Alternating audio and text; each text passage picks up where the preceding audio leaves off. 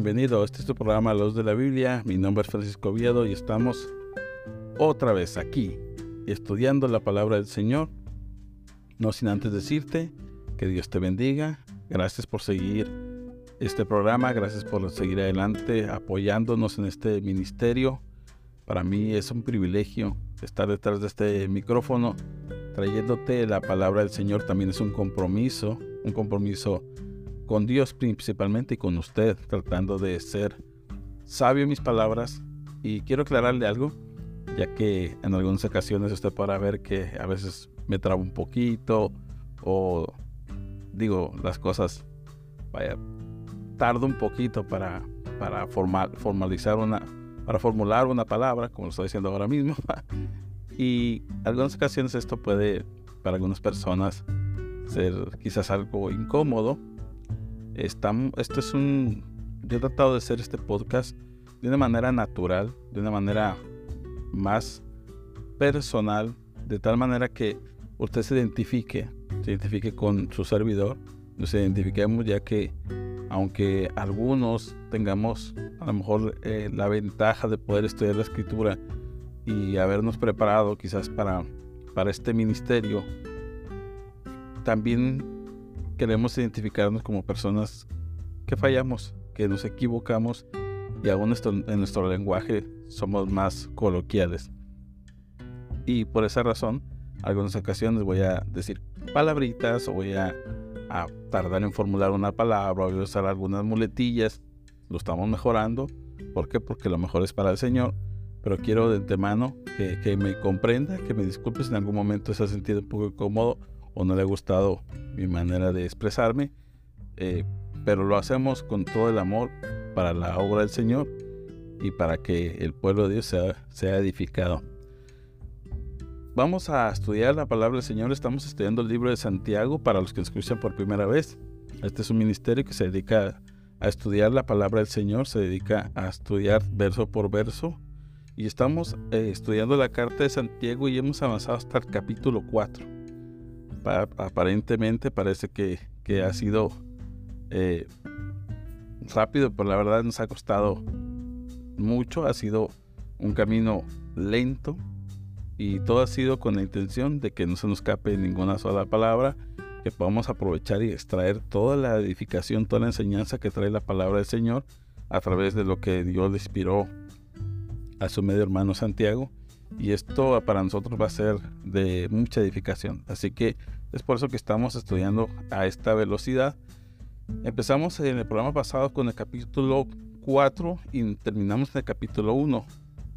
Hemos estado hablando que este, este libro trae todo un contexto y vamos a empezar a, a leer desde el verso 2 hasta el verso 10.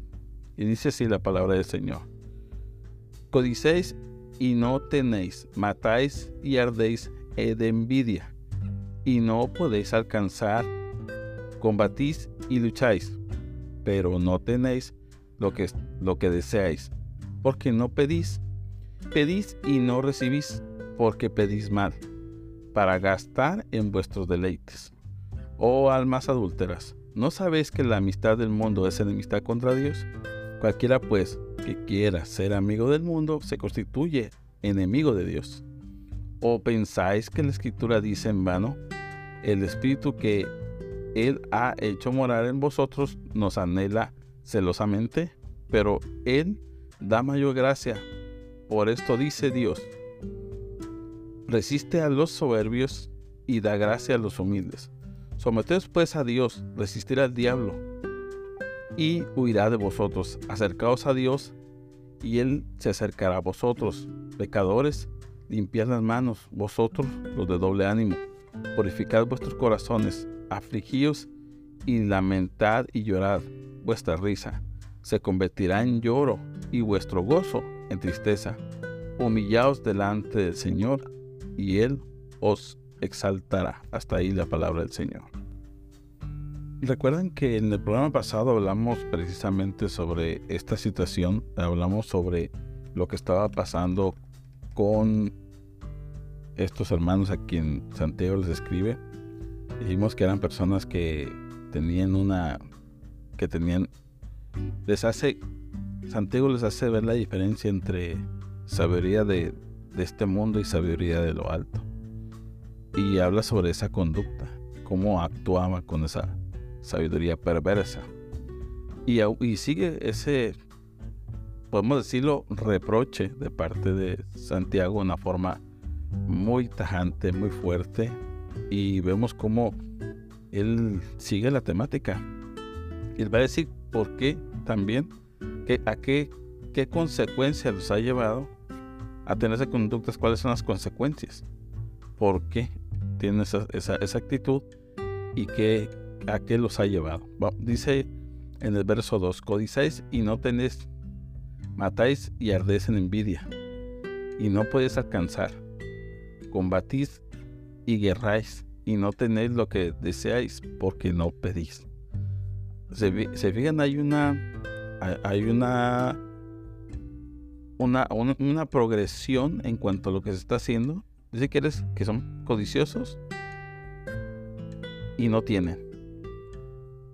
Matan, y eh, no está hablando de un sentido matar literalmente, sino que tienen, de hecho, en, el original no viene esta palabra en sí de asesinato, sino viene en, un sentido de, de, desear algo malo, como lo, vemos en el mismo contexto de lo que hablamos en el programa pasado. Dice, matáis y ardéis en envidia. Aún así, quieres matar y aún así sigues con una envidia. Dice, pedís, podéis, eh, dice, en envidia, y no podéis alcanzar. ¿Por qué? Porque por la envidia no pueden alcanzar lo que, lo que desean. Combatís y guerréis y no tenéis lo que deseáis, porque no pedís. Dice el verso 3. Pedís y no recibís porque pedís mal para gastar en vuestros deleites. Cuando nosotros vemos por qué las personas tenían esa, esa mala forma, era una mala conducta y aún así se atrevían a pedirle a Dios. Pero ¿cómo alguien sin sabiduría va a, pedir a Dios algo y va a recibir algo si no está pidiendo con sabiduría? y no está pidiendo de parte del Espíritu Santo. Esta persona está pidiendo eh, de parte de su carne, sus deseos. Por eso dice, primero que nada, la conducta. Segunda, los deseos que hay en el corazón. No quiere decir que yo pido cosas buenas y hago cosas malas. No, es que desde el, desde el principio todos sus deseos son malos de estas personas.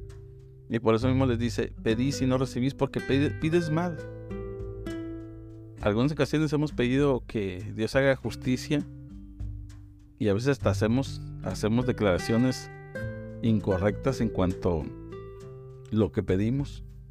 Y, de hecho inclusive hay unas que son inconscientes pero que son malas. Le voy a poner un ejemplo.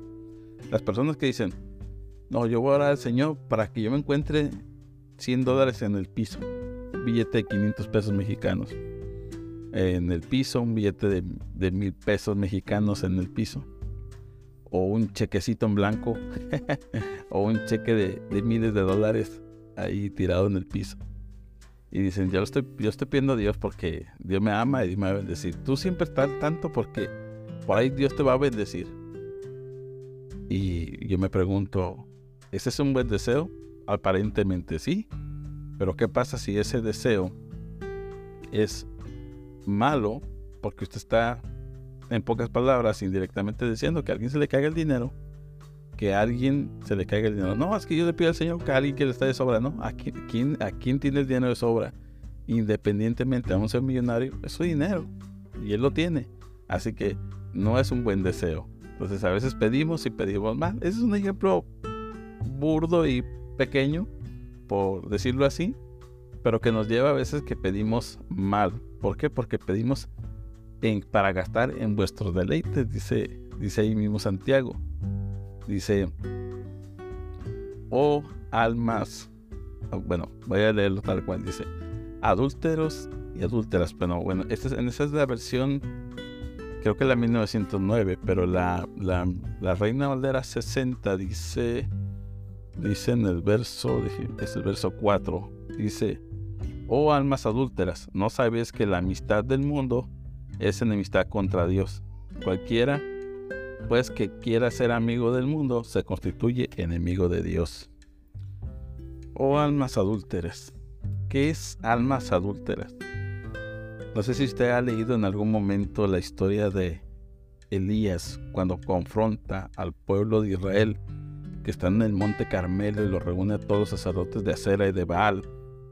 Y ahí él les, les pone un reto y les habla de que pongan a Dios, ¿verdad? Pongan a Dios, eh, decidan por Dios o decidan por los ídolos. Y él les dice, ¿hasta cuándo claudicáis en dos pensamientos? Es la misma connotación. Es una persona que no se decide estar con el Señor o estar con el mundo. Estas personas son adúlteras. ¿Por qué adúlteras? Porque está hablando, o sea, si tú estás casado nosotros somos la esposa de Cristo. Nosotros estamos casados con la esposa de Cristo. Cuando nosotros nos apartamos, nos desligamos de Cristo para servir al mundo, estamos adulterando, estamos fallando a Dios. Entonces es por eso que dice, oh almas adúlteras. Como dijo mismo Elías les dijo, ¿Por qué claudicáis en dos pensamientos? Son, somos, son personas que están en dos pensamientos. Dice en el verso 5, o pensáis, o, o pensáis que la escritura dice en vano, el espíritu que Él ha hecho habitar en vosotros nos anhela celosamente. Ese espíritu que Dios nos ha dado nos anhela celosamente.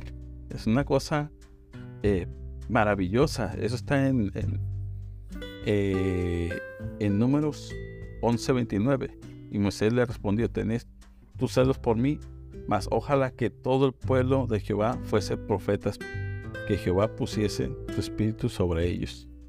Aquí fue un deseo de Moisés, pero así fue. Ahora la escritura nos ha dado esa bendición de saber que Dios nos ha dado ese, ese anhelo, que Dios nos anhela, nos anhela preciosamente, nos anhela de una manera eh, preciosa. Dice la palabra de Dios ahí en el verso 7, dice, someteos pues a Dios, resistir al diablo y huirá de vosotros. Hay un pensamiento sobre las personas, de, ciertas creencias que dicen, ¿sabes qué? Yo creo que yo te hago guerra con el enemigo y usted ate y desate y diga, yo reprendo y yo te quito y yo arrebato y yo doy. Y hermano, si usted está teniendo una lucha con el pecado, usted te haga guerra espiritual, usted pelee. Déjeme decirle que esa es una grave y fatal interpretación. Ya que la forma de cómo vencer al diablo es resistiendo. Pero ¿cómo resiste usted? Ahí está el verso, lo dice claramente. Dice, someteos. Número uno, someteos. Someteos. Someteos a Dios. Pues a Dios. Y resistir al diablo. Y, eh, y huirá de vosotros. La única forma que usted puede vencer las luchas, las tentaciones que está teniendo, no es precisamente que usted haga una guerra espiritual, sino que usted se someta a Dios. ¿Cómo se somete a Dios? Leyendo su palabra, buscándola en oración, buscando eh, la palabra de Dios, llevándola a cabo, activándola en su vida, lo que escucha. ¿Está escuchando? ¿Está escuchando palabra de Dios? Actívela. Saque su soberbia, saque su orgullo, pida perdón, ame al hermano. Usted está sometiéndose, se está sometiendo. ¿Y, qué hace el diablo? Huye de usted. ¿Por qué? Porque no hay carnalidad en usted. Usted no está atado a sus pasiones, a sus deseos. Usted está atado al Espíritu Santo. Usted está buscando la voluntad perfecta y agradable. Usted está buscando la sabiduría de lo alto. Usted está creyendo en la palabra, eh, la palabra genuina. Usted está teniendo una religión no falsa, una religión pura y sin mácula. Usted está teniendo una fe genuina. Ahí estamos ligando todo lo que, lo que Santiago está hablando hasta este capítulo Vamos a traerlo todo. Júntelo todo, júntelo y llévelo a cabo. Haga una acción y hacer todo esto. Y ahí el diablo irá de usted. No, usted no necesita hacer guerra, usted no va a arrepender. Porque dice la palabra de Dios en mismo, dice en Judas, aún los ángeles no se atrevieron a conferir contra Satanás, sino le dijo Jehová te reprenda. Así que nosotros no tenemos ninguna autoridad para reprender el diablo. Dios tiene el poder para reprenderlo. Y aún el diablo no puede hacer nada sin el permiso de Dios. Así que nosotros no somos, eh, tenemos este poder. Nosotros como, como un siervo, por eso dice someteos, nos sometemos como un siervo. Y dice que Dios, dice que Dios nos va a cubrir, obviamente porque estamos sometidos a Él y automáticamente el diablo se va a ir. Pero dice resistir. Ah, o sea que aún así sometidos delante de Dios vamos a resistir. ¿A qué, va a resistir usted? ¿Se va a agachar y se va a tapar la cabeza? No, resistir es que usted va a resistir no hacer las obras de su carne. Usted va a resistir, bueno, yo no puedo hacer esto, estoy luchando con cosas que no debo de ver, pues bueno, resista. Estoy luchando con mi carácter, resista. Estoy luchando con, con mis malos actos, resista. Estoy luchando con envidia, resista. Estoy luchando con, con chisme, resista. Resista, resista sus deseos, resístalos. ¿Por qué? Porque si usted lo resiste, el diablo oirá de vosotros. Y usted va a ver cómo Dios comienza a moverlo en plenitud. Dice verso 8, acercaos a Dios. Qué bonito, ¿verdad? Dice, acercaos a Dios y Él se acercará a vosotros, pecadores. Limpiad las manos y vosotros los de doble ánimo. ¿Qué, les dije? Aquí está repitiendo lo mismo. Dice, los de doble ánimo. ¿Quiénes son los de doble ánimo? Las almas adúlteras. Aquí, aquí se confirma lo que le digo yo cuando le dice Elías al pueblo de Israel, ¿hasta cuándo claudicáis en dos pensamientos? Bueno, vosotros de doble ánimo, acercaos a Dios. Esta palabra, esta que dice acercaos a Dios, de doble ánimo, es algo, es una referencia que usa Santiago de Zacarías 1.3. De Zacarías 1.3. Donde la misma palabra nos, nos llama nos llama a, buscar al Señor. También lo dice en Isaías 1.5, 1.15, perdón. Así que la palabra misma nos llama, nos llama a buscar. Dice, dice, lo más bonito de esto es que dice que nos acerquemos a Dios. A Dios. Dice, vosotros pecadores. Primero que nada, usted tiene que reconocer que eh, Santiago lo está llevando al arrepentimiento. Santiago hasta, hasta este momento, hasta el capítulo 4, lo está llamando al arrepentimiento. Ya les dijo sus problemas, ya les dijo cómo que se, distingan entre quién es el que tiene la fe genuina, quién tiene la, religión pura y sin mácula, eh, quién, tiene, quién usa la lengua para bien, quién la usa para mal. Ya les dijo, les, los, los puso en un dilema, como lo hizo Elías, Elías. Lo puso en este dilema donde ellos mismos van a verse hacia ese espejo, que también lo hablamos en nuestros capítulos. La, vida es maravillosa, ¿verdad? Y, luego les dice, bueno, ya te miraste, ahora, ¿de qué equipo eres? Si eres de este equipo, acércate a Dios. Acercaos vosotros, pecadores. En algún momento, usted o yo, hemos cometido esto. Limpiad vuestras manos. No dice lávate todo. Limpiar vuestras manos. ¿Qué quiere decir?